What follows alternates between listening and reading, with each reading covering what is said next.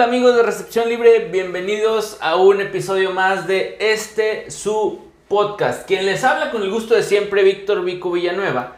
Y antes de saludar a mi compadre, compañero y amigo Emanuel Mani Garza, tenemos una noticia. O bueno, de una vez te saludo, compadre. ¿La das tú? ¿La doy yo? No, ya no quiero que me, que me saludes, culero. Bueno, entonces yo, les, yo les doy la noticia con todo gusto. No desayunó mi compadre, tienen que comprenderlo tantito. Eh, por segunda semana consecutiva, repetimos formato, compadrito. Vamos a tener en un episodio de aproximadamente, vamos a llamarlo, una hora, Una hora. vamos a llamarlo así. Eh, vamos a tener resaca de semana 4 y previa de Previa, semana es. 5. Todo junto, el 2x1, el combo, el MacTrío, el como le quieran llamar, lo tenemos el día de hoy en este episodio. Y ahora sí, ya vieron, ya se puso un poquito de mejor humor mi compadre, ya se rió, aunque no haya desayunado. Acuérdense que el contrato de Manuel dice que por episodio le debemos una orden de tacos. El día de hoy no llegaron los tacos, entonces ando un poquito malhumorado, pero les voy a adelantar también una cosa. Está de buen humor porque sus Cardinals son el único equipo invicto Claro. en lo que va de la liga de la NFL en el 2021. Ahora sí, compadrito, formalmente, ¿cómo estás, güey? Bien, bien. ¿Y tú, compadrito? Bien, bien, todo bien, compadre. Oye, pues tus Cardinals arrasando. Ah, claro, pero no creías en ellos. No, no, no, empiezo a creer, empiezo a creer. Todavía no me convences, todavía no me subo a ese barquito, pero claro que empezamos a creer. Si te parece, pues vamos a ver qué pasó en la semana 4 Pues va, si quieres, no sé, comenzamos con las lesiones.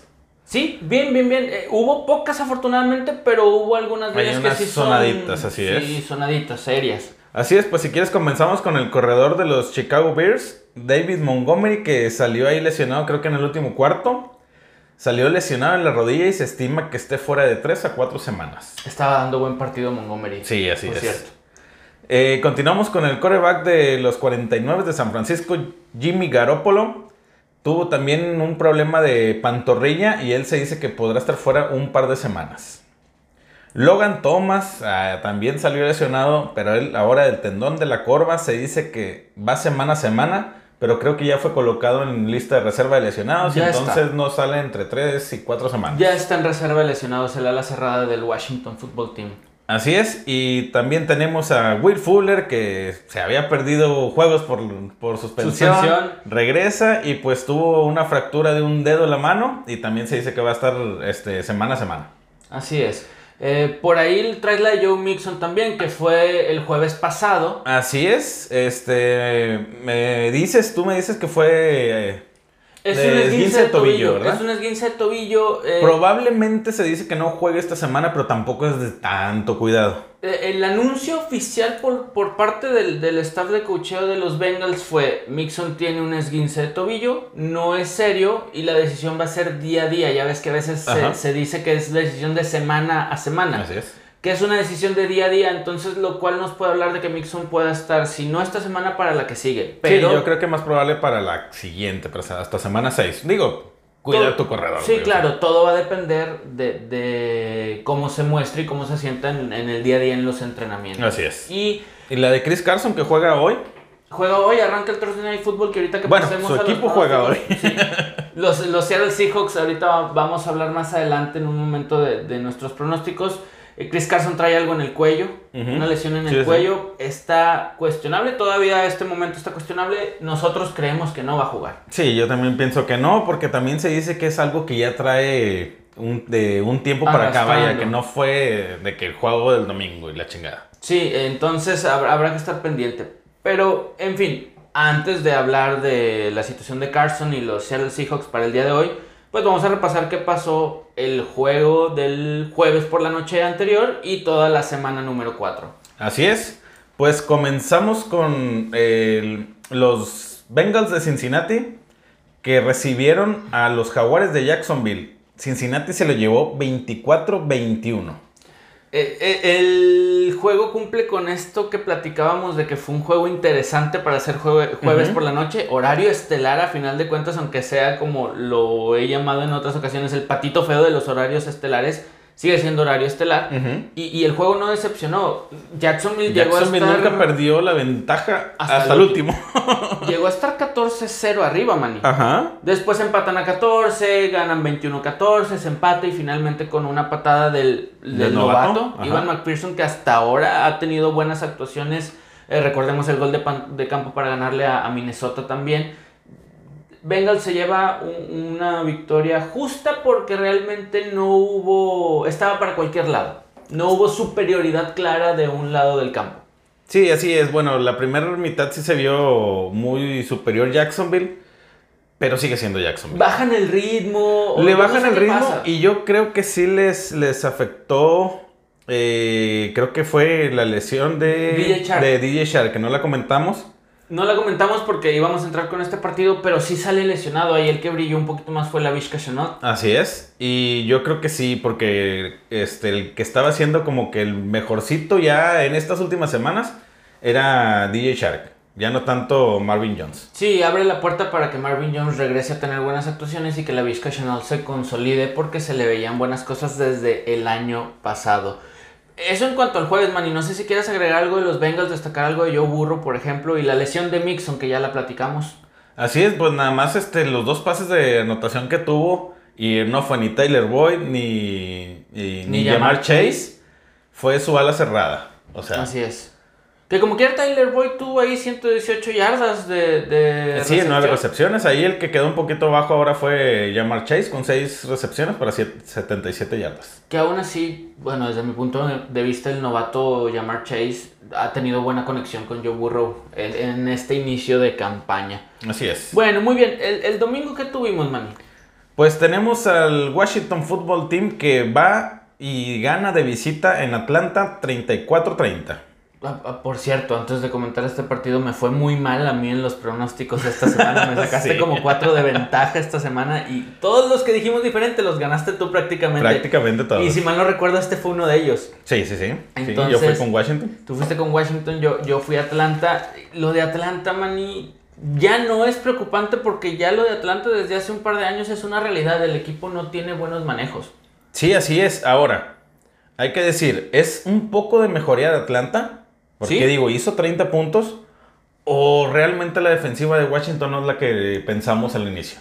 Eh, yo creo que es un poco de ambas. Mira, llegan a estar 30 a 22. Era una ventaja en el cuarto cuarto, iniciando el cuarto periodo. Creo que era una ventaja hasta cierto punto manejable para Atlanta. Claro. Después de eso, anotan un par de ocasiones el Washington Football Team con McLaurin y McKissick.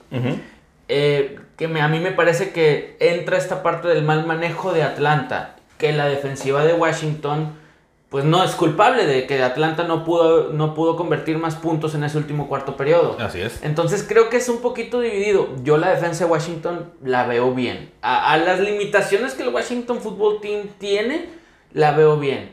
Ahora, no es una defensa poderosa como se están viendo los Bills o como en su Ah, no, momento se vieron las Panteras, que ya vamos a hablar de su partido.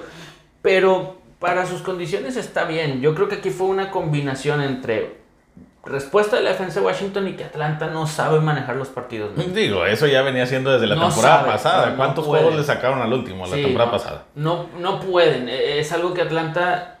No sé si se den cuenta, si se den cuenta y no lo quieren corregir, o si se den cuenta y no lo pueden corregir. Porque ya es una constante. Sí, sí, sí. Y vaya que tienen jugadores, el mismo Ridley, eh, Kyle Pitts, novato. Matt Ryan no es mal coreback, ya está veterano, pero no es mal coreback. Entonces, algo no está sé. funcionando. A, lo mejor el- la solución es cambiar algo el playbook. O sea, no hay, no hay de otra. Y reforzar más tu defensa que también. Ah, es- definitivamente. Pues, bueno. Yo ya. de resaltar de Washington que regresaron l- mis niños pródigos, tanto Antonio Gibson como Terry McLaurin, Terry con dos anotaciones y Gibson con una. Bien, bien. Ahora, es preocupante un poco el ataque terrestre de, de este, Atlanta, porque digo, Mike Davis sigue siendo el que más acarreos tiene, tuvo 13 para solamente 14 yardas. Así es, Y muy tienes limitado. a Patterson con 6 acarreos para 34. Pero aparte Patterson te ayuda con recepciones, que fue el líder en yardas con 82 y aparte 3 anotaciones por ahí. Lo busca mucho Matt Ryan, o lo ha estado buscando mucho. Tiene entre 6 y 7 targets Por juego. Para un running back es, es, es mucho, Bastante. mucho juego aéreo. Eh, probablemente por eso mismo seguimos diciendo que Mike Davis es el running back número uno o sigue siendo el running back número uno porque a Patterson no lo usan primordialmente para correr, lo usan también como alternativa aérea. Sí, así es. De hecho, hay que recordar que Patterson es como que un corredor receptor. Así Siempre ha estado así como que nombrado. Regresaba a las patadas de despeje y demás. Era Entonces, no de desconoce el juego de manos. Sí, no desconoce es. el juego de manos. Bien, vamos a ver cómo le va Atlanta el resto de la temporada. Veo más sólido a Washington, no porque haya ganado, en comparación a los Falcons, que al principio de la temporada pudiéramos decir Falcons tenía mejor equipo. Ya sí, ves, pero no. Ya ves, no. Bien, ¿qué sigue? Pues yo creo que este nos vamos rapidito. Los Bills recibieron a Houston y le propinaron un escandaloso 40-0. Acorde a lo que son la, la realidad de las dos franquicias. Sí, bueno, yo creo que este Tejanos como que en las primeras semanas como dijimos, ah, cabrón, puede hacer algo, pero como que está regresando a lo que pensábamos antes de que iniciara la No, y temporada. acuérdate que pensábamos eso semana 1, por ejemplo, porque Tyrod Taylor había tenido muy buenas actuaciones. Tyrod Taylor no está jugando ahorita. Sí, así es. Entonces, Y ¿cómo Miles, cambia? Sí, ¿cómo como cambia? que no, no, no está dando el ancho.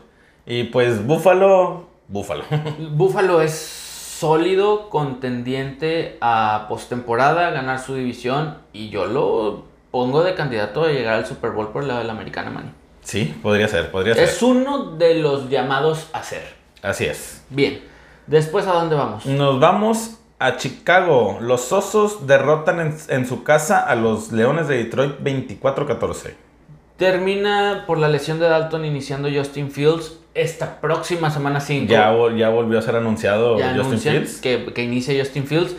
Eh, nos falló el- el- el- la quiniela por dos semanitas tal vez. Sí. Yo creo que ya Justin Fields no necesitaría tener actuaciones desastrosas para soltar la titularidad. Sí, bueno, hay que ver qué piensa Matt Nagy o se le va a pasar todas las semanas, güey, diciendo... "Ni- No sé cuál de los tres va a, iniciar, por favor. güey", Ya habíamos platicado, Manny, que a Matt Nagy se le acaba el crédito. Y si empieza con eso semana con semana, el crédito se le va a terminar rapidísimo. Por ahora cumple con ganarle a Detroit, que es el rival más débil de su división y uno de los rivales más débiles en la conferencia nacional. Sí, así es, y como lo dijiste, con gran act- actuación de David Montgomery antes de que se lesionara, Exacto. con 106 yardas por acarreo y dos anotaciones. Bien. Ahí también el que está agarrando mucho, mucho auge, mucho vuelo, es Darrell Mooney. Así es. Está, Receptor abierto de Chicago. este, desplazando un poquito a Allen Robinson, siento yo. Lo de Allen Robinson, ojalá y que solo haya sido un mal inicio de temporada porque a mí me parece muy buen receptor. Eh, y ahora que se consolide Justin Fields y que el playbook lo adecúen a él, creo que va a tener mayor eh, digamos, Relevancia. protagonis- protagonismo, relevancia, exactamente. Sí, así, Chicago, esperemos que sí. Chicago cumplió, Cumplió. con ganarle a, a los Leones, que era de esperarse. Claro, y ahí yo creo que lo más lamentable pues sigue siendo la lesión, La de, lesión Montgomery. de Montgomery. Pero ¿a qué costo? Dicen por ahí las redes sociales Claro. actualmente. ¿A qué costo ganaron? En fin. Así es. Pues nos vamos a Arlington. Los Vaqueros de Dallas le ganan a las Panteras invictas hasta ese momento 36-28. Por ahí dicen también todos nuestros amigos de la Cowboy Nation que este es el año, man, y será cierto. Pues ya no sé, güey. Algunos le tienen que atinar, güey. Alguno va a caer. No, ya en serio, lo de Dak Prescott está siendo para resaltar, creo yo. Sí, o sea, tuvo cuatro pases de anotación, pero tampoco fue que lanzara tanto, ¿eh? Lanzó para 188 yardas. Es lo que te decía, las Panteras de Carolina habían venido con actuaciones defensivas muy buenas, Sí, sí, sí. Pero ahora contra un equipo explosivo y poderoso a la ofensiva, básicamente desaparecidos a la defensa. Sí, así es. Desaparecidos a la defensa. Y nuestro Sam Darnold vuelve a ser nuestro Sam Darnold, le interceptan dos veces. Sí, pero lo recupera con dos anotaciones por tierra.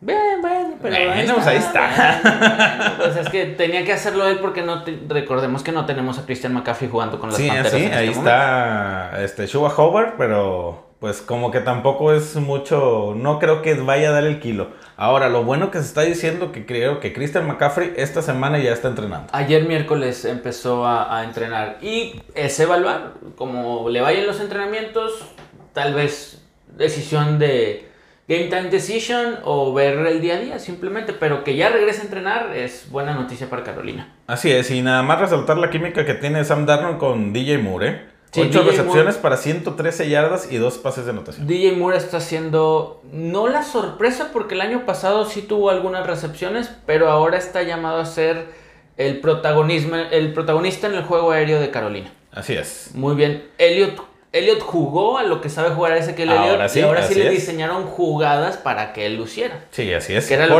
que también ahí estuvo de todos modos, pero Sí, sí, sí. obviamente ya vuelve a ser, o sea, vuelve a agarrar el backfield como debió de haber sido desde un principio. Exacto. Digo, y te habla de esta explosividad o versatilidad que tienen los Cowboys. Eh, Prescott, Elliott, Pollard, Amari Cooper, CeeDee Lamb. Ahora, también los alas cerradas tuvieron ahí participación. Sí, los dos tuvieron pase de anotación, de hecho, este Dalton Schultz y Blake Jarwin. Blake Jarwin. Tuvieron sí. pase de anotación. Y los está buscando. Es que te digo que Prescott está repartiéndole. Algo como Josh Allen en Buffalo, Prescott le está repartiendo a todos. Tienen mucha versatilidad. Sí, ahora nada más. elementos. Faltó un pase de anotación, para redondear y que se lo llevara CeeDee Lamb. Porque ahora no anotó en esta semana. Sí, para que tener contentos a, a todo mundo, ¿no? Así es. Muy bien. Y de esta buena victoria, creo yo, de los Cowboys, ¿a dónde vamos? Pues nos vamos a Minnesota. No, permíteme, a Miami. Miami. sí. Eh, como dije, la cuarta, así dice el dicho, la cuarta es la vencida. Pues mis Colts fueron de visita y ganaron 27-17. Es sorprendente la cantidad de equipos que tienes en la NFL, pero... ok, eh, Soy como los vaqueros, alguno me tiene que dar. alguno tiene que pegar, exacto, compadre. ya me pegó que uno la temporada pasada. Bien, bien. Oye, lo de. A pesar de los números de Jacoby Brissett, coreback que está jugando en Miami actualmente, eh, contra su ex equipo, cabe mencionar. Así es. A pesar de que tiene dos pases de anotación y 199 yardas aéreas, Jacoby Brissett en los momentos apremiantes en este partido, que es lo que hace la diferencia entre un buen coreback y uno del montón, Claro. cuando más se necesitaba de su certeza, de su mentalidad eh, fría para tomar decisiones, Jacoby Brissett se vio sofocado, se vio ofuscado, se vio, no sé la palabra que podamos utilizar, en, en los momentos apremiantes del partido. Y Ajá. creo que ahí estuvo la diferencia porque Carson Wentz llegó y a cobrar. Sí, claro, claro, pero mira, yo aquí veo un... Ay, ¿cómo se puede decir? Un problema. En el momento que de tus corredores a Michael Brown le estás dando 8 carreras para 23 yardas, bueno, las 23 yardas las genera él, Sí, claro. pero a Miles Gaskin lo dejas como el tercero en acarreos con solamente dos. Siendo que Miles Gaskin... La mi- temporada pasada te sacó las papas muchas veces. Y desde mi punto de vista es un buen running back, no es elite, pero es- cumplidor. Sí, así es. Es un caballito de batalla. Claro. No, estoy, no estamos diciendo que Malcolm Brown sea un mal corredor procedente de los Rams, si mal no recuerdo. Pero en el mano a mano, a mí, a mi Yo gusto, Gaskin. Gaskin es mejor. Así es. Y por el lado de los Colts, eh, resaltar que Bien. regresa Jonathan Taylor. Bien, bien. Digo, nunca dejó de jugar, pero ahora sí jugó. ahora figuró, vamos a decirlo de Así esa es. forma. De hecho, yo estaba ah, nada que ver, pero en una liga estuve a punto de fantasy, estuve a punto de buscar un trade. Después de esta actuación me dijeron que no. Sí, así es. eh. 103 yardas y una anotación, más aparte tres recepciones para 11 yardas. Bien, eh, eh, Jonathan Taylor es el jugador que la ofensiva de Indianapolis necesita que esté bien semana tras semana y necesita es. Carson Wentz y compañía darle juego. No todo el juego porque es evidente, por ahí está Moali Cox, por ahí está Michael Pittman que fue líder en Zach en- Pascal. en Zach Pascal, eh, que Pittman fue líder en recepciones, este, en yardas, Yardas. Este, este partido. Vaya, para no hacer tan evidente el tema de Jonathan Taylor, pero de que le tienes que dar juego, le tienes que dar juego. Sí, definitivamente. Y también utilizarlo más por aire. ¿eh? Sí. Que ahora fueron tres, tres recep- tres recepciones, pero yo creo que puede darte más. Bien. Bueno, muy bien, muy bien por tus Colts y tus 20 equipos de la NFL. ¿A dónde vamos ahora sí, compadre? Minnesota. Nos vamos a Minnesota, así es. Minnesota en su casa pierde entre los, los cafés de Cleveland 14-7. Aquí, este, en el episodio anterior, como en, en las series, ¿no? En el episodio anterior, ¿qué sucedió? Yo te mencionaba que este partido no iba a ser defensivo. Esta- estaba totalmente equivocado. No, no esperabas que un Cleveland-Minnesota actualmente iba a ser un juego de defensas. Tú esperabas unas ofensivas explosivas con Cousins de un lado y Karim Hunt y, y por el otro lado. Y el juego se tornó defensivo. Mm, Pues sí y no. O sea, sí es... mm, Son 14 a 7 el puntaje, maní. Así es, pero recordemos también que son dos equipos que se basan más en el juego terrestre. ¿A qué conlleva esto? A que el tiempo se consuma más rápido. Sí, pero. Y ahora, las defensivas no son malas. No pero son malas. Se, se, se- No, no son malas. Pero. Dice, se consume tiempo. Dalvin Cook hizo 9 carreos y 34 yardas. Dalvin, o sea- sí, Dalvin Cook, pero obviamente ahí, ahí lo pusieron en, en comité porque viene saliendo de una lesión y por eso Mattison tuvo más acarreos, tuvo 10. Bueno, Hay que más. recordarlo. O sea, uno más. Eso es lo que voy. cuan- Sí, cuando, Dalvin Cook está, está sano, es porque va a tener 30 carreos. Es lo que te digo, te la compro que el juego terrestre haya consumido muchos minutos, lo que no te compro es que con ese comité por ambos lados de running backs, más agrégale las herramientas aéreas que tienes. Tienes a Justin Jefferson y Adam Thielen de un lado. Y por el otro lado no sé cómo anduvo, anduvo Del Beckham, Tyler, eh, digo, discúlpame, Jarvis Landry sabemos que está lesionado, Está lesionado. pero está Higgins también, está Hooper en la ala cerrada, vaya, así como que muy muy limitaditos por juego aéreo tampoco están. Entonces, Sí, sí, sí, pero hay que recordar también que son buenas las defensas. O sea, tú sí demeritaste un poquito las defensas. No, Cleveland- no, no lo demerité, solamente la yo semana- pensé la el semana- juego no iba a estar defensivo, y si estuvo defensivo. Claro, las dos, las dos este, franquicias se caracterizan por buenas defensas, más que por buenas ofensivas. Últimamente Minnesota así como que buena defensa tampoco sabía... Pero le sabe, le sabe. Le sabe, es- le sabe Mike la Zimmer le sabe, sí, sí, Así Mike. Zimmer le sabe, estoy de acuerdo. A- ahora, eh, tal vez pueda, pueda... Cleveland. Cleveland paró en 47 yardas totales la semana pasada de Chicago. Que tampoco es mucho parámetro, pero son 47 yardas, güey. sí, o sí, estoy de acuerdo. Eh, bueno, pero entre el tema Justin Fields y... Bueno, ok, te, te la compro. Lo que también pienso que pudo haber sucedido en, en- con el tema Baker Mayfield es que Mayfield desde la semana 2 está jugando con una lesión en el hombro. No lo van a intervenir, no lo van a operar, está en rehabilitación, tal vez juegue infiltrado. Y eso probablemente reduzca... También limita un poquito Sí, el- reduzca el, juego aéreo de, de. Cleveland. El caso es que, vaya, no es queja porque ya lo hemos platicado también en otras ocasiones a los que nos gusta ver los juegos defensivos, pues fue un juego para deleitarte también. Sí, así es. y En el momento que. Porque Baker Mayfield no estuvo tan limitado. O sea, intentó 33 pases, Ah, bueno. pero solamente completó 15. Ahí también jugó el perímetro. Bueno, está bien. Sí, te digo, se tornó defensivo y yo no pensé que fuera a ser así. Es- y es y, lo que te pues quería Minnesota, comentar. digo, Cousin, pues tuvo su intercepción, pero eso ya es independiente bueno, si sí. sean buenas defensivas Juegue o no. contra los Jets, seguramente le van a interceptar. O sea, Así es. Sí, bien, ese es el, el sello de la casa de Kirk Cousins y de Derek Carr y de Fitzmagic y de muchos otros corebacks vistosos, pero que se arriesgan a este tipo de, situaciones. Oye, después de este partido, los siguientes dos son sorpresas. Sí, Son definitivamente. sorpresas. Platícanos a quién tenemos después. Pues comenzamos primero con los Santos de Nueva Orleans recibiendo a los Gigantes de Nueva York. 27-21 se lo llevaron los Gigantes en tiempo extra. Eh, este sí es rompequinielas, el que sigue igual, ahorita lo vamos a platicar. Eh, la intermitencia de los Santos me empieza a preocupar, man. Me empieza sí, sí. a preocupar. Ya van una semana buena, una semana Exacto, mala. Una semana buena, otra semana mala. Y así se van, y, y- y vaya. Sigue la buena la próxima semana, quién sabe. A ver, a bueno, ver. esta semana más bien. Porque James Winston tampoco es que tuvo números malos. Daniel Jones tuvo muy buenos números, a pesar de que le interceptan una vez. Así es, este 28 completos de 40 intentos para 402 yardas y dos pases de anotación.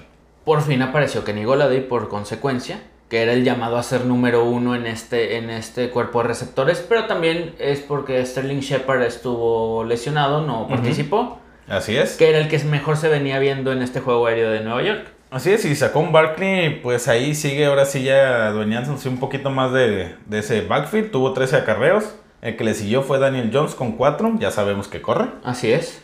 Y ah, para mí lo preocupante de los Santos es lo que ha bajado la, la utilización de, ¿Alvin de? Alvin Kamara Sí, por claro. aire.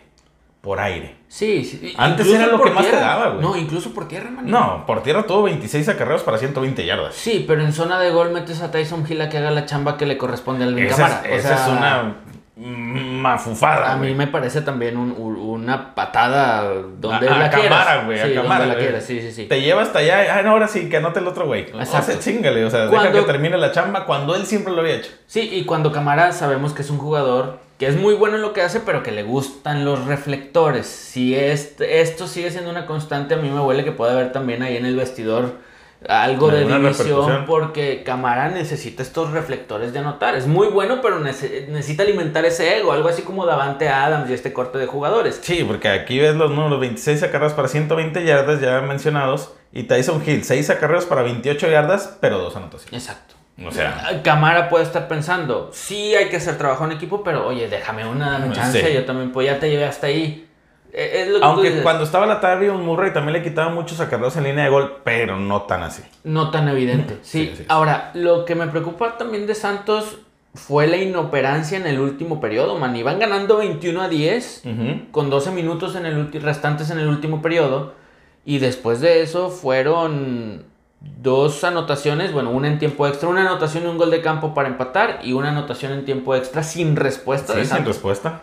Eso es lo preocupante. Ahora, hay una situación particular con los equipos de Nueva York que te quiero platicar en lo que pasamos de este partido de los gigantes al de los Jets. Ganan el volado en el tiempo extra los gigantes y lo festejan como si fuera una anotación. No me acuerdo quién es el jugador encargado de llamar el volado para ver quién recibe el tiempo extra y lo festejan como si fuera una anotación. En este tipo de franquicias tan necesitadas de triunfo, tienes que festejar hasta eso. Claro. Ahora, si gustan, nos vamos pasando al juego de los Jets contra los Titanes de Tennessee. Así es, como ya lo mencionas, este, los Jets recibieron a los Titanes y se llevaron el encuentro 27-24, también en tiempo extra. E- Esto sorpresivo también, ahorita platicamos de qué pasa en el partido, pero ganan los Jets en tiemp- en tiempo extra y al coach le hacen un baño como si estuviera ganando con, el Gatorade, le hacen un baño co- como, si estuviera ganando el Super Bowl. Y dicen, ¿por qué festejan tanto? Porque son los Jets. Y, estos pequeños triunfos les saben a gloria. O sea, Claro. están comprando los jugadores y cuerpo técnico, están comprando el crédito para poder trabajar bien de aquí a final de la temporada porque se esperaba que no ganaran ninguno. Sí, así es. Entonces, esas pequeñas victorias para estas fran- franquicias son muy significativas. Más allá de las burlas en redes sociales y entre aficiones, creo yo que, oye, no has ganado en tanto tiempo. Y Nueva York desde el 2013 empieza con dos o tres derrotas consecutivas. Por supuesto que los, hablo de los gigantes. Te, te saben a gloria estas situaciones. Sí, claro, y hay que quitarse el estigma de ya no tienes el cero ahí en el récord. Pues, Exacto. ahora, obviamente, este, ayuda. Y Ahora yo- sí, ahora sí, qué pasó con Tennessee entonces. Pues mira, pasó que no vuelvo a confiar en ellos como lo- para agarrar una defensiva en fantasy. güey. Me lo llevé en seis ligas, güey. Y qué mal hice, güey. Es todo lo que puedo decir porque ¿qué sabemos? Derrick Henry haciendo su desmadre con 33 acarreos para 157 yardas y una anotación. Te dije Ahora. que iban en 32 en fantasy la defensa de, de Tennessee. es que van contra los Jets. Ahí apareció la máquina Zach Wilson, ahora sí. la entonces- máquina, la máquina. No, se lleva su intercepción, pero ya tiene dos pases de anotación y uno de muy buena calidad para Corey Davis. Corey si no Davis, así es. También lo único que resaltar que a Tennessee también le faltó sus dos receptores principales. Sí. Tanto Julio Jones como AJ Brown. Que son Pero yo receptores creo top. que aún así tuviste que haber sacado este juego. Sí. eh, ¿Qué le pasa a tus titanes de oro? No, bueno, di- digo, no hay cómo, no hay cómo defender esta situación. Vamos a ver la siguiente semana. Yo sigo en el carrito de los Titanes. Yo sigo, yo los sigo poniendo como favoritos en su división.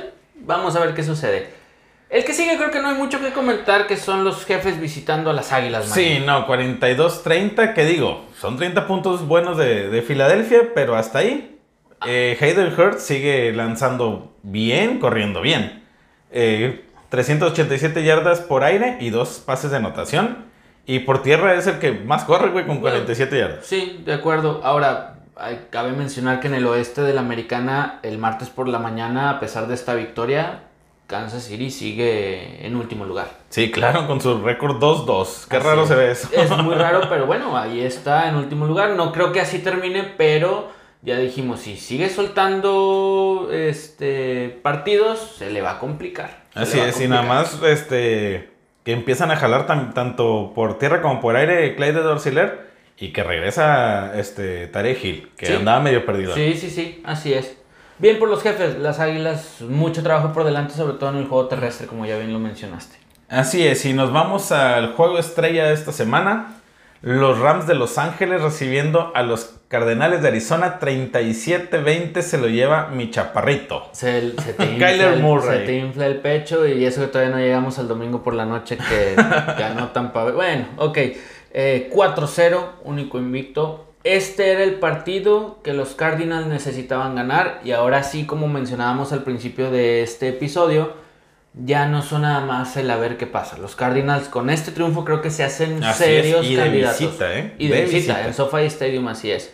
Eh, aquí creo yo que el- el- la clave en la buena defensa de Cardinals, porque la ofensiva ya sabemos también que es muy versátil y explosiva, la defensa fue doble cobertura Cooper Cup que venía haciendo partidazos de la mano de. Matthew Stafford, doble cobertura y que Tyler Higby y Robert Woods, que son las otras dos herramientas principales junto a Van Jefferson en el juego aéreo de Rams, no andan como nos gustaría que, que fuera.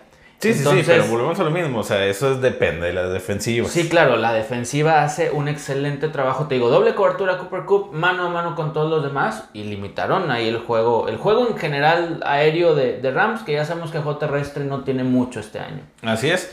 Y por la por parte de los Rams, para mí, que también yo decía que era una buena, una de las mejores defensivas, pues yo creo que detener a Kyler Murray va a estar difícil. Sí, si los Rams y Aaron Donald y, y Rams y compañía no pudieron o batallaron bastante, para cualquier otra defensa de mediano nivel, pues es prácticamente imposible. Sí, así es, digo. Este no pudieron parar al novato AJ Green. Sí, sí, sí, no pudieron con el chavo AJ Green, entonces Es de preocuparse. Lo, lo que, lo que quiero resaltar de, de Kyler Murray, Manny, a diferencia, por ejemplo, comparándolo en el mano a mano con Lamar Jackson, que son corebacks que corren mucho la bola, es que Kyler Murray sí pasa la bola cuando la tiene que pasar. Y bastante, Y bastante mucho bien. más, ¿eh? Y- Pasa y- de más. Y bastante bien. Sí, así es. O sea, completó 24 pases de 32 para 268 yardas y dos pases de anotación. Perfecto. Los que lo traemos en el fantasy también, digo, no es que esté ganando todos los partidos, pero nos está dando muchísimos puntos. Así es. Muy bien. Otro partido divisional de, de esta misma división es el que tenemos a continuación, donde los 49ers reciben a los halcones marinos de Seattle. Así es, se lo lleva este Seattle 28-21. ¿Afectó la lesión de Jimmy Garoppolo? Porque entró Trey Lance después y muy tranquilo. Sí, pero hay que, hay que ver que realmente los 49 nunca estuvieron arriba en el marcador. No, O sea, ni con Jimmy G ni- Sam así es. antes de su lesión. Sí, al último cuarto iban 28-13. Antes di que ahí medio se, se acercó. San Francisco. Lo rescatable de 49ers, mucho hablamos al inicio de la temporada de lo que representaba George Kittle en el juego aéreo. Divo Samuel le está ganando la partida hasta ahora. Sí, así es. Bueno, hay que recordar que Divo Samuel es receptor como tal. Sí, así es. No como Mm. George Kittle, que sigue siendo un tight end. No, pero aún Pero así sí se ha visto siempre jugaban muy- más con George Kittle. Bueno, los últimos años así fue. Se ha visto muy, o sea, muy, des- muy diezmado George Kittle ahora en esta, en esta temporada. Quién sabe si vaya a recuperar su nivel. A lo mejor sí, simplemente son jugadas diseñadas por, por Playbook Exacto. y a lo mejor después regresan. No. No, sé tú. Y que también, dicho sea de paso, Divo Samuel está teniendo mejores trayectos y está teniendo mayor velocidad. Yo no me acuerdo de haberlo visto tan rápido el año pasado. Creo que está en muy buena forma física y evidentemente eso se ve reflejado en sus números de este año. Sí, así es. El que nada más no da una, yo creo que es el eh, Brandon Ayuk, que anda desaparecido también. Segundo año, Muy tuvo, tuvo mejores actuaciones en la temporada anterior y en lo que va de estas cuatro semanas a ver esta próxima, desaparecido.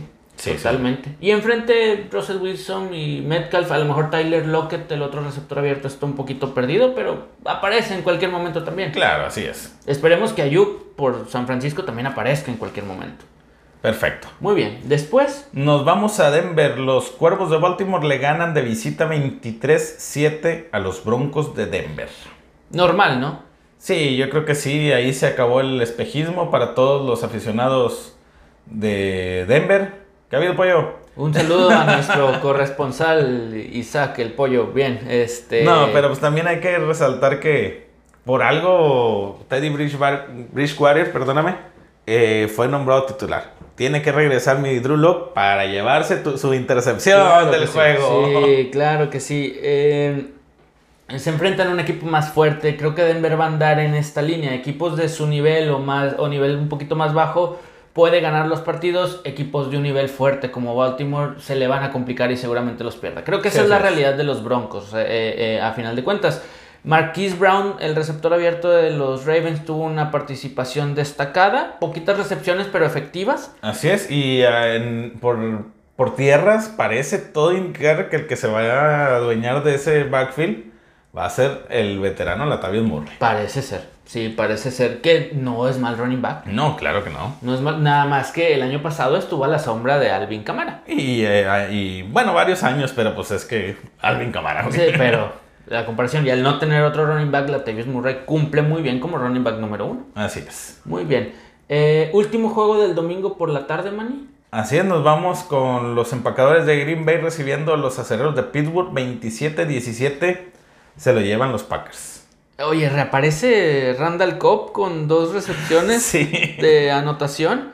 El jovencito Randall Cobb también, que en sus redes sociales andaba muy activo diciendo lo contento que está eh, de regresar a casa. Él lo dice así, eh, después de algún paso por los equipos tejanos, Dallas y, y Houston.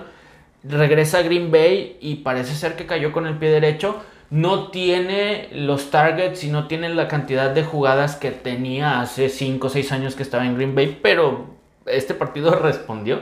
Sí, así es. Y enfrente, digo, lo de Rotlisberger ya empieza a ser preocupante. Yo ya lo había dicho la semana anterior, lo vuelvo a repetir esta semana. Este, teniendo de corredor, este, discúlpame, receptores solos, no les atina, güey. O Ajá. sea, vaya mala puntería. Ya se ve muy, muy, muy impreciso. Nada más solamente una duda en ese intento de gol de campo, creo que fue. Que les marcaron, que recuperó bola Pittsburgh, yo sí lo veo muy dudoso. Está bien rigorista, bien rigorista. Que ahí se hubieran ido al medio tiempo empatados. Sí, yo te pudiese decir que sí hay, que sí salta un poquito antes. Ahora, el bloqueo de patada fue de medalla de oro olímpica. Claro. Entonces, yo sí te, te pudiera decir que salió un poquito antes, pero está bien dudosa. Igual no la marcaban y, y como tú dices, no Steelers empataba. De igual forma, no, quiero, no creo yo que hubiera cambiado el transcurso del partido.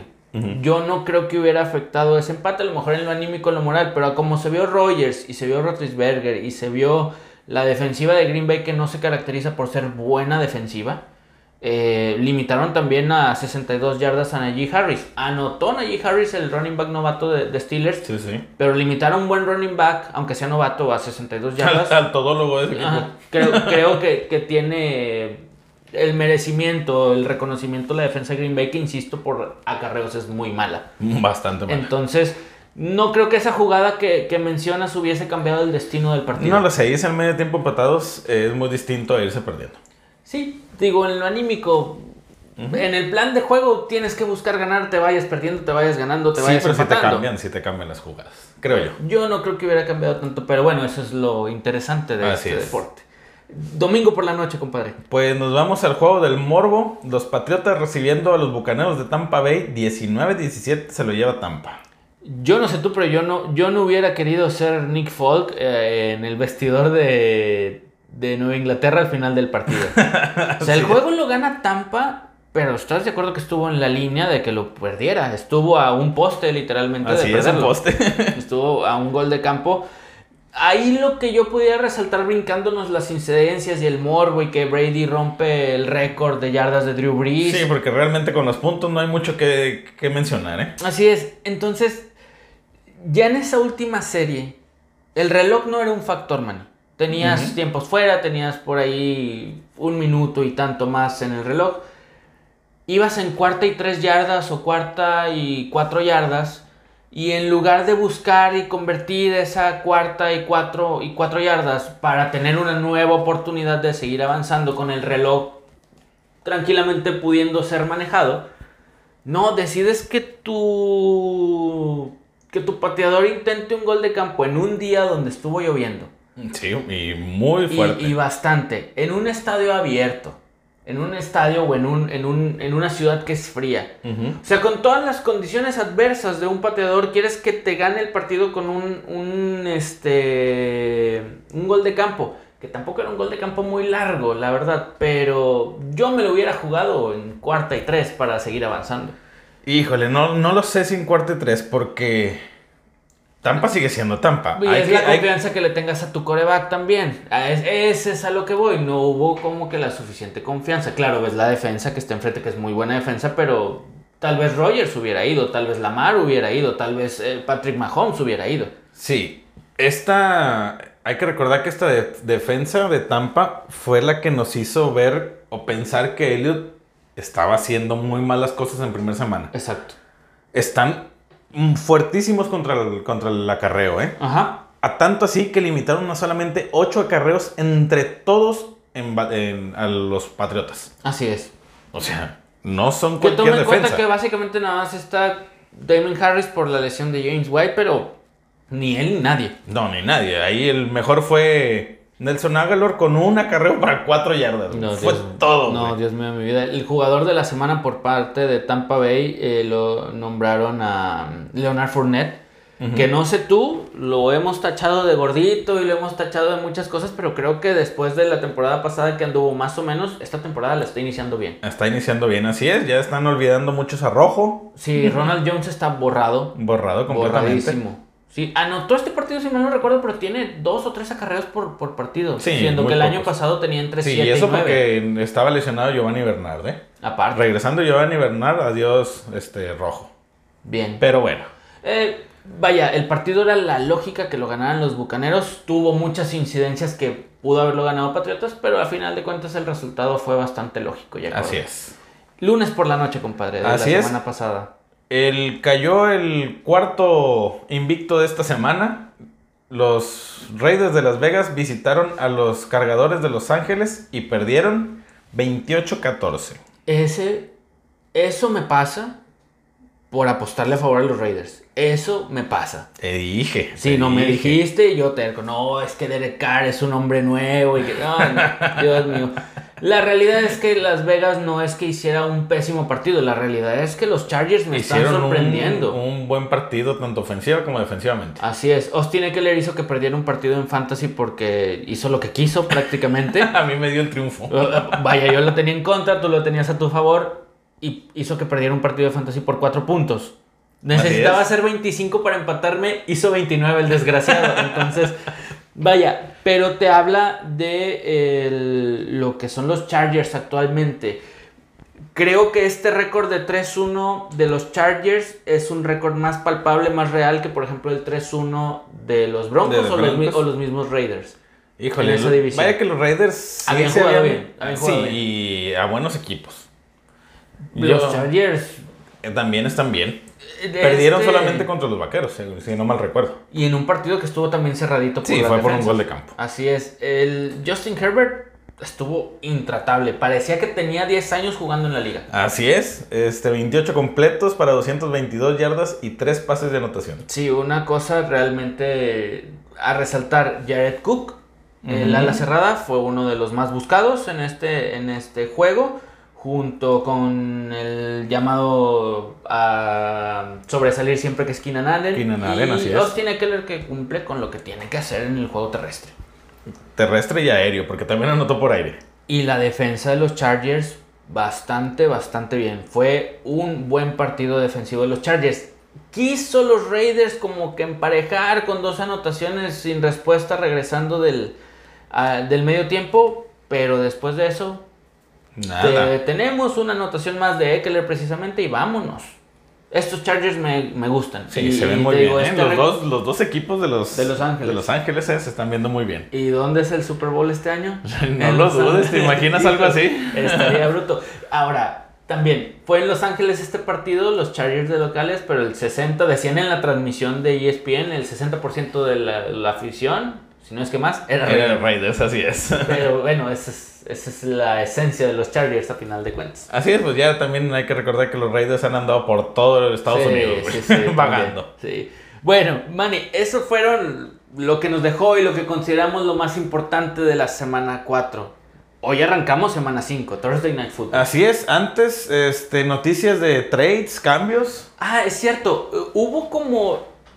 Hubo límite de registros y hubo algunos movimientos. Yo quisiera resaltar los dos defensivos o más sonados el día de ayer. Los Patriotas Cortan a Stephon Gilmore, que a mí se me hace uno de los mejores profundos de la, de la liga. Lo cortan por un tema de tope salarial, Manny. Es decir, todo el dinero asegurado que Gilmore tenía en su contrato ya se lo habían dado. Cortarlo les va a ahorrar mucha lana Mucha que lana, pueden utilizar.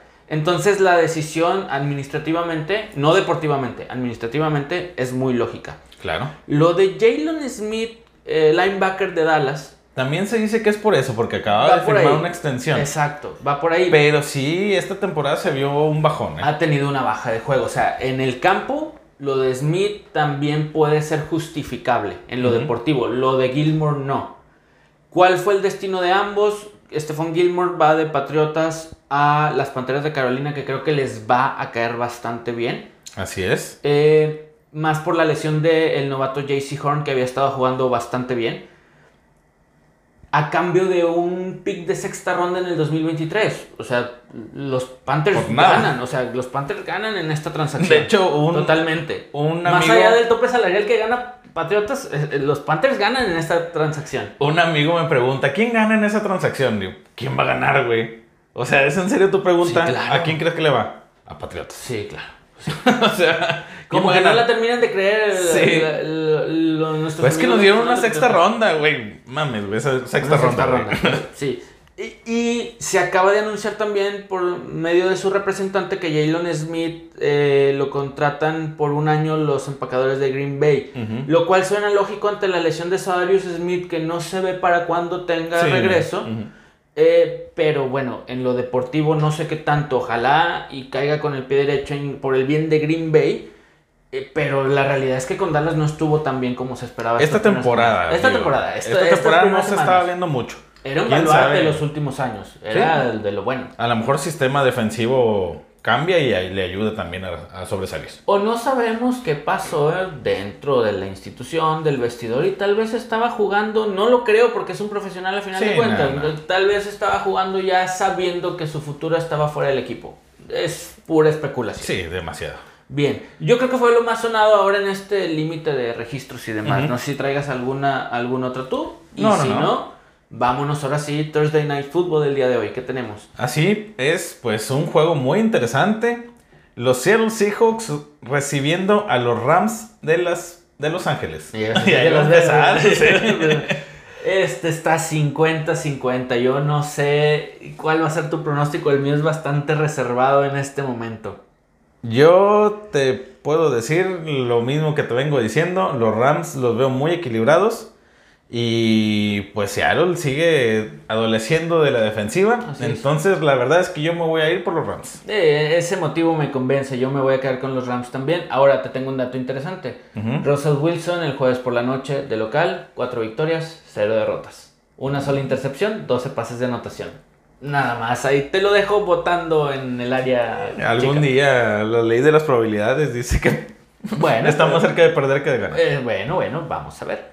Vámonos. ¿Cómo Al- están las apuestas? Las apuestas dice que los Rams son favoritos por dos puntos y medio. Es totalmente lógico. Es, es muy cerrado este partido. Así Es, es. espera un- es el primer jueves por la noche del cual realmente esperamos un, un- Un, partidazo. un partidazo. Esperemos que no decepcionen. Sí, porque ningún otro jueves ha decepcionado. Así es. Muy bien. El domingo tempranito, compadre. Temprano a, la- a las ocho y media de la mañana, si no mal recuerdo, Así horario de México.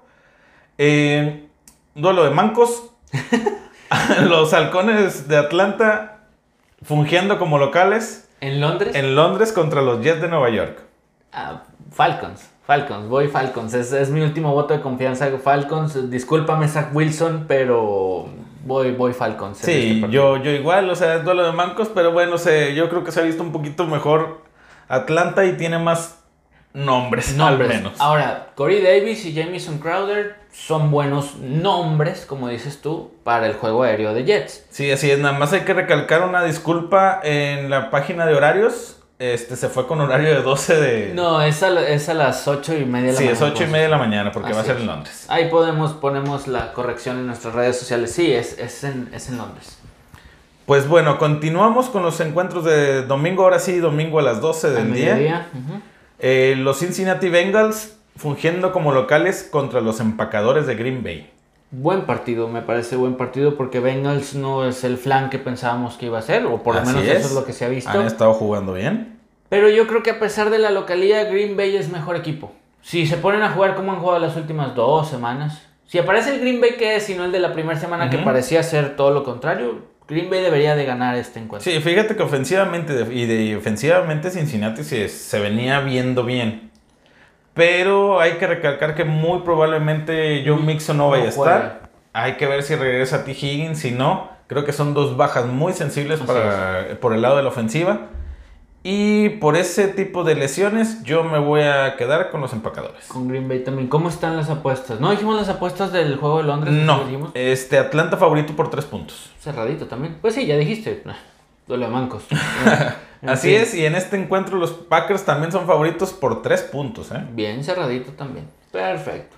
Bueno, pues nos vamos a Minnesota, los vikingos recibiendo a los leones de Detroit. Voy Minnesota, nada más que decir. Sí, divisional. vikingos, sí, vikingos, vikingos. Así es, Las Vegas nos dice que los, Ra- los Raiders, hoy los, ya los traigo. Traes a Las Vegas traigo. en la punta de la lengua. Hay que, hay que ver qué está pasando ahí. O ya son tus nuevos favoritos. No, no, no, todavía Ok. no, todavía no. No, eso todavía les falta mucho. Ok, ok. Eh, los vikingos son favoritos por nueve puntos y medio. ¿eh? En, en casa con ese juego aéreo, ese comité, el juego terrestre que mencionabas hace un momento, bien lógico contra Detroit. Sí, Bien es. lógico. Muy bien. Pues bueno, nos pasamos al siguiente encuentro. Los acereros de Pittsburgh recibiendo a los broncos de Denver. Este está interesante. Este está 50 y 50 también me parece. Habrá que ver quién inicia, si Teddy Bridgewater o Drew Locke. Sí, Teddy creo que solamente salió por conmoción. Si no mal recuerdo, hay que seguir el protocolo.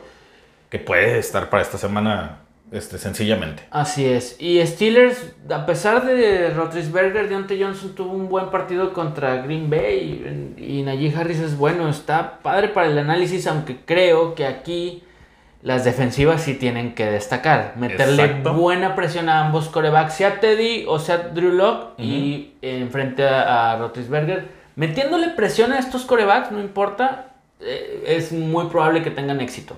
Sí, así es. Ay, no, se me va a saltar la pelotita o to- Sí, a pues yo tú? todas las he, las he dicho yo primero. Voy a ser Eros de Pittsburgh en este partido. Vas a Voy ser Eros. Sí, voy a ser Eros. Sí. Perfecto. Estamos 50 y 50. Este es un volado. Yo me voy a ir con los broncos de Denver simplemente por lo que tú mencionaste. Las defensivas. Creo que la defensiva de Denver debe de ser una de las mejores. Debe de serlo. Debe de ser. está por los nombres que tiene. Y la verdad es que Pittsburgh, con esa línea ofensiva que tiene y con su coreback que parece que está sembrado ahí. Tiene la en movilidad el- de un árbol, te decía. Así sí, sí, es. sí. Yo creo que fácilmente lo van a traer como trapo. Que le Y den un que par de buena- segunditos más a Roethlisberger y tal vez, tal vez. Pero los van a tra- los van a presionar demasiado. Sí, te digo, ahora TJ Watt está en la defensa de Steelers, uno de los mejores de la liga. También puede meterle Sí, bastante es. presión a, a- a tu compadre Drew Locke si juega o a Teddy Bridgewater. Sí, pero yo creo que sí cuenta mucho también la movilidad que tenga un coreback a Ah, otro. claro, sí. O sea, sí, sí. y yo, a y yo me quedo con Denver. Vamos a ver cómo pinta este partido. ¿Cómo están las apuestas? Me imagino que deben de estar cerradas. Así es. eh, son favoritos los acereros por un solo punto. Híjole, está. Hemos tenido varios así, bien Sí, parejitos. hasta ahorita menos el de Minnesota. Y el que viene. Los Ah, claro. Bucaneros de Tampa Bay recibiendo los Delfines de Miami. Pásalo, pásalo. ¿Cuánto es favorito Tampa Bay? 10 puntos, dice Claro. Las Vegas. No, bien, bien. El que sigue me parece que también está ahí en la línea. Así es. El Washington Football Team recibiendo a los Santos de Nueva, de Nueva Orleans. Ay, Dios. Está, está interesante, dado que Nueva Orleans es buena defensa, a final de cuentas. Ha tenido mucha intermitencia, pero creo que sigue siendo mejor equipo que Washington y yo me voy a quedar con los Santos en este partido. Yo creo que yo me voy a quedar con Washington. O sea, sí. es- Yo creo que no es la defensiva de otros años. Gigantes les hizo 27 puntos. Así es. Washington. En varias circunstancias, y te digo que el manejo de Sean Payton a la ofensiva tampoco fue el mejor, pero yo sigo creyendo que Santos es mejor que Washington. Sí, bueno, y, y yo pienso que Washington. Digo, quiero todavía seguirlo pensando que es mejor defensiva que Gigantes. Mm, Porque vienen de jugar contra ellos y más que son rivales divisionales entre ellos, que ya jugaron entre ellos, se vio un poco superior Washington, creo yo. Y yo me voy a ir con Washington. Bien, eh, aquí me interesa saber cómo están las apuestas porque a pesar de que podamos pensar de que es parejo, creo yo que Santos sí debe de ser el favorito en, Es el buena- favorito por dos puntos. Dos puntos. Así es. Es que sí, la diferencia de no tener a Drew Brees este año les está pegando a Nueva Orleans. también. Bastante. Es, es, es, es creo yo el último tren porque su división es muy, muy fuerte también. Ahí Así con. Tampa Bay está difícil dejar partidos. Bueno, el que sigue también está en la línea, ¿no? Así es. eh, las Panteras de Carolina recibiendo a las Águilas de Filadelfia. Es que Filadelfia no me está gustando nada. No es que Panteras me esté gustando mucho, pero bueno, A mí Panteras me está gustando más que, que las Águilas, pero las Águilas creo que me están gustando más de lo que yo había previsto eso puede antes ser. de, de- de inicio de temporada. Vamos Han Panteras. mejorado mucho, ¿eh? Vamos Panteras, sí, yo voy Panteras. Sí, yo sigo en el trenecito de Sam Darnold, mi Sam Darnold de oro. Yo no, pero es que van contra las águilas que, bueno, ok. Han dado buenos partidos, ¿eh? Que Sí, no se les sí. han dado los resultados Sí. es otra cosa. Pero No, y que la han dado realidad, buenos partidos. la realidad de Carolina es que Sam Darnold sí han dado a buen nivel. Sí, la verdad. Continuamos con los todavía partidos de las 12. Los Jaguares de Jacksonville recibiendo a los Titanes de Tennessee. ¿Vas a discutirlo? Después de lo de la semana pasada, sí lo quiero discutir, güey. La Yo, voy, yo voy Titanes, tú discute todo lo que tú quieras. Titanes es amplio favorito. AJ Brown ya entrenó, que tú eh, lo mencionabas. Hay que era ver, hay que ver si va a jugar. Pero sí, no, o sea, No hay por dónde, eso decíamos con los Jets, Manny, pero así en el papel Titanes es favorito que Jaguares. sí, sí, sí, pero es que esa defensiva de Tennessee malísima. No, y la de Jacksonville está toda madre, o sea. Ah, no, pero está como la de la de la de Jets, güey. Bueno. Jets les hizo la maldad, güey. Y es que ya no sé qué pensar con tus, con tus titanes, pero bueno, les voy a dar ese voto de confianza y me voy a ir con los titanes. Porque van a ganar, vas a ver. ¿Cómo está la línea de apuestas con estos? Eh, Tennessee favorito por cuatro puntos y medio, güey. Ah, eso cayó después de perder con los Jets, pero bueno. venía con 10, venía con 10 la Ma- línea. ma- Matt Brable ahí sabrá cómo, cómo arreglárselas para enderezar el barco. Así es, pues nos vamos con el último de las 12, los Tejanos de Houston recibiendo a los Patriotas de Nueva Inglaterra.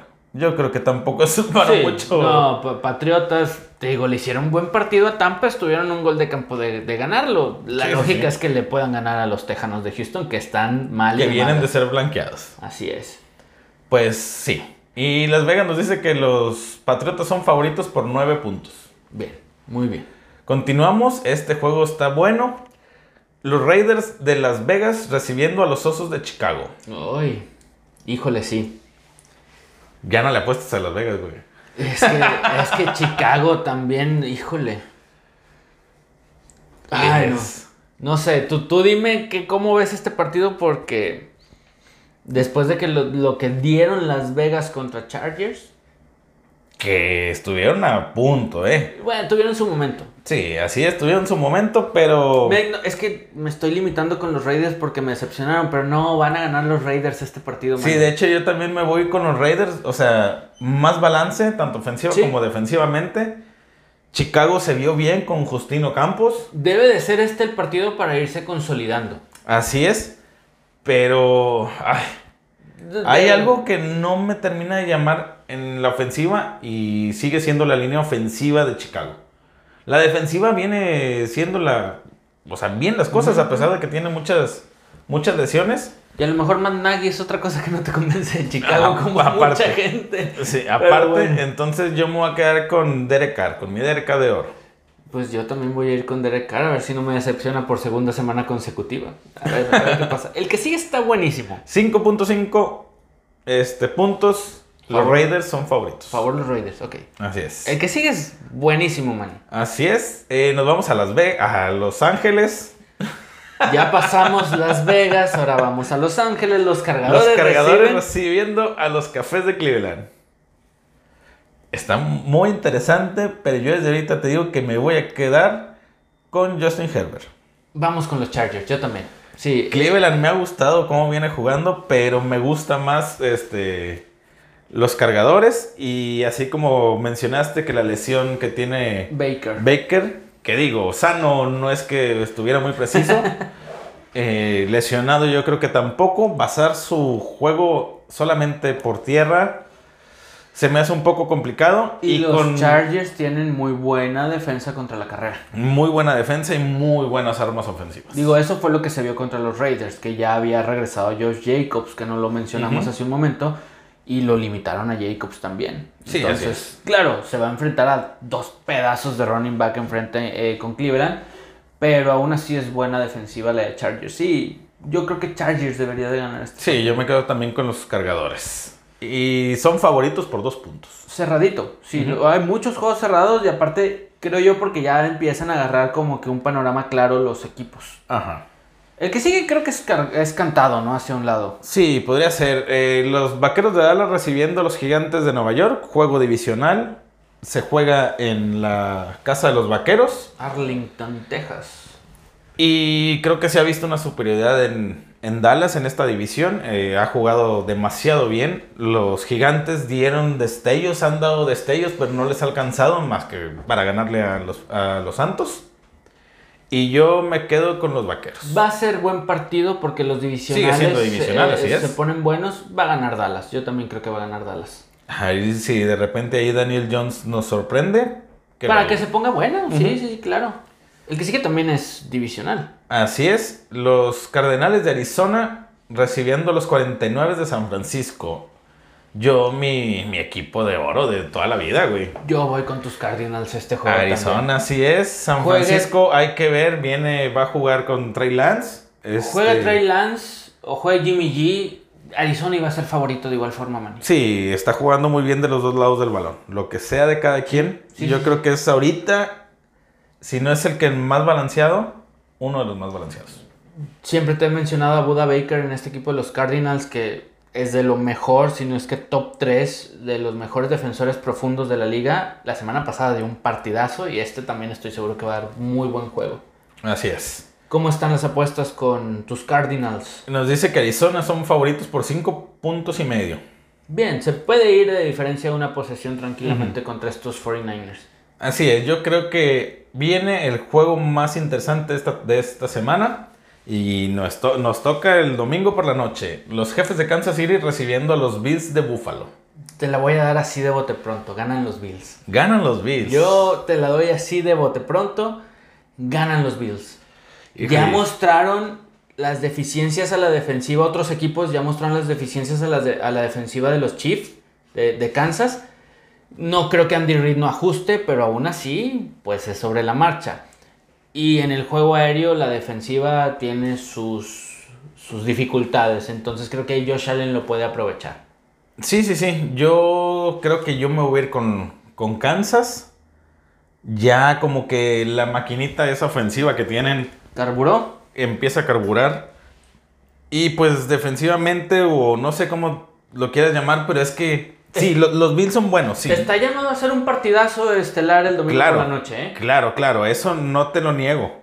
Pero a mí lo que me llama la atención y no se me va a olvidar, güey, es que perdieron la primera semana contra los acereros, güey. O sea, que eso no, no sé, güey. Que, que van a ganarle a los Broncos esta semana, te falta decir. No, bueno, Manny, eh, digo, Carolina le ganó a Nueva Orleans y perdió con Dallas y, y, Nueva Orleans le dio una paliza a Green Bay y Green Bay le ganó a estos Steelers. Así está la liga. No sé, no lo sé. bueno, bueno.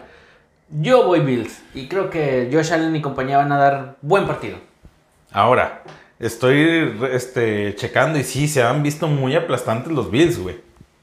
Perdieron contra Steelers. Después le ganaron 35-0 a Delfines, que fue cuando se lesionó Tua. Y luego le ganaron 43-21 a Washington, que venimos diciendo que se me hace que no es la defensiva que todos esperamos. Y luego a los Tejanos, güey. También yo creo que este es el primer juego que van a tener fuerte. Fuerte, Sí, estoy de acuerdo. Pero vaya, el que le hayan ganado esos equipos, vaya, Colts jugó contra Delfines la semana pasada. Y a los Colts no, los metas en no los blanquearon a los Delfines. Entonces te habla del poderío que tienen los Bills. ¿Cómo están las apuestas? Porque yo creo que sí va a estar cerrado. No veo favorito a uno u otro. Así es, pero sí creo que... ganan los Bills de visita en Arrowhead. Kansas es favorito por dos puntos y medio.